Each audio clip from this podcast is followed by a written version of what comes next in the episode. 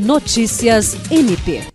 O Ministério Público do Estado do Acre promoveu nesta sexta-feira, 11 de novembro, no auditório da instituição, a cerimônia de encerramento da correição extraordinária de fomento à resolutividade realizada pela Corregedoria Nacional do Ministério Público nas unidades do MP Acreano, localizadas em Rio Branco, com o objetivo de verificar a regularidade e qualidade da atividade ministerial. Na solenidade de encerramento da programação, o Procurador-Geral de Justiça Danilo Lovisaro do Nascimento entregou ao Corregedor Nacional a publicação intitulada Instrumentos de Gestão Estratégicas do Ministério Público do Estado do Acre e agradeceu a dedicação dos integrantes dos diversos setores da instituição que tornaram possível o sucesso da correição extraordinária. O Corregedor Nacional do MP elogiou as boas práticas resolutivas do Ministério Público do Estado do Acre e disse que a equipe da Corregedoria Nacional sai do Acre com a sensação de dever cumprido.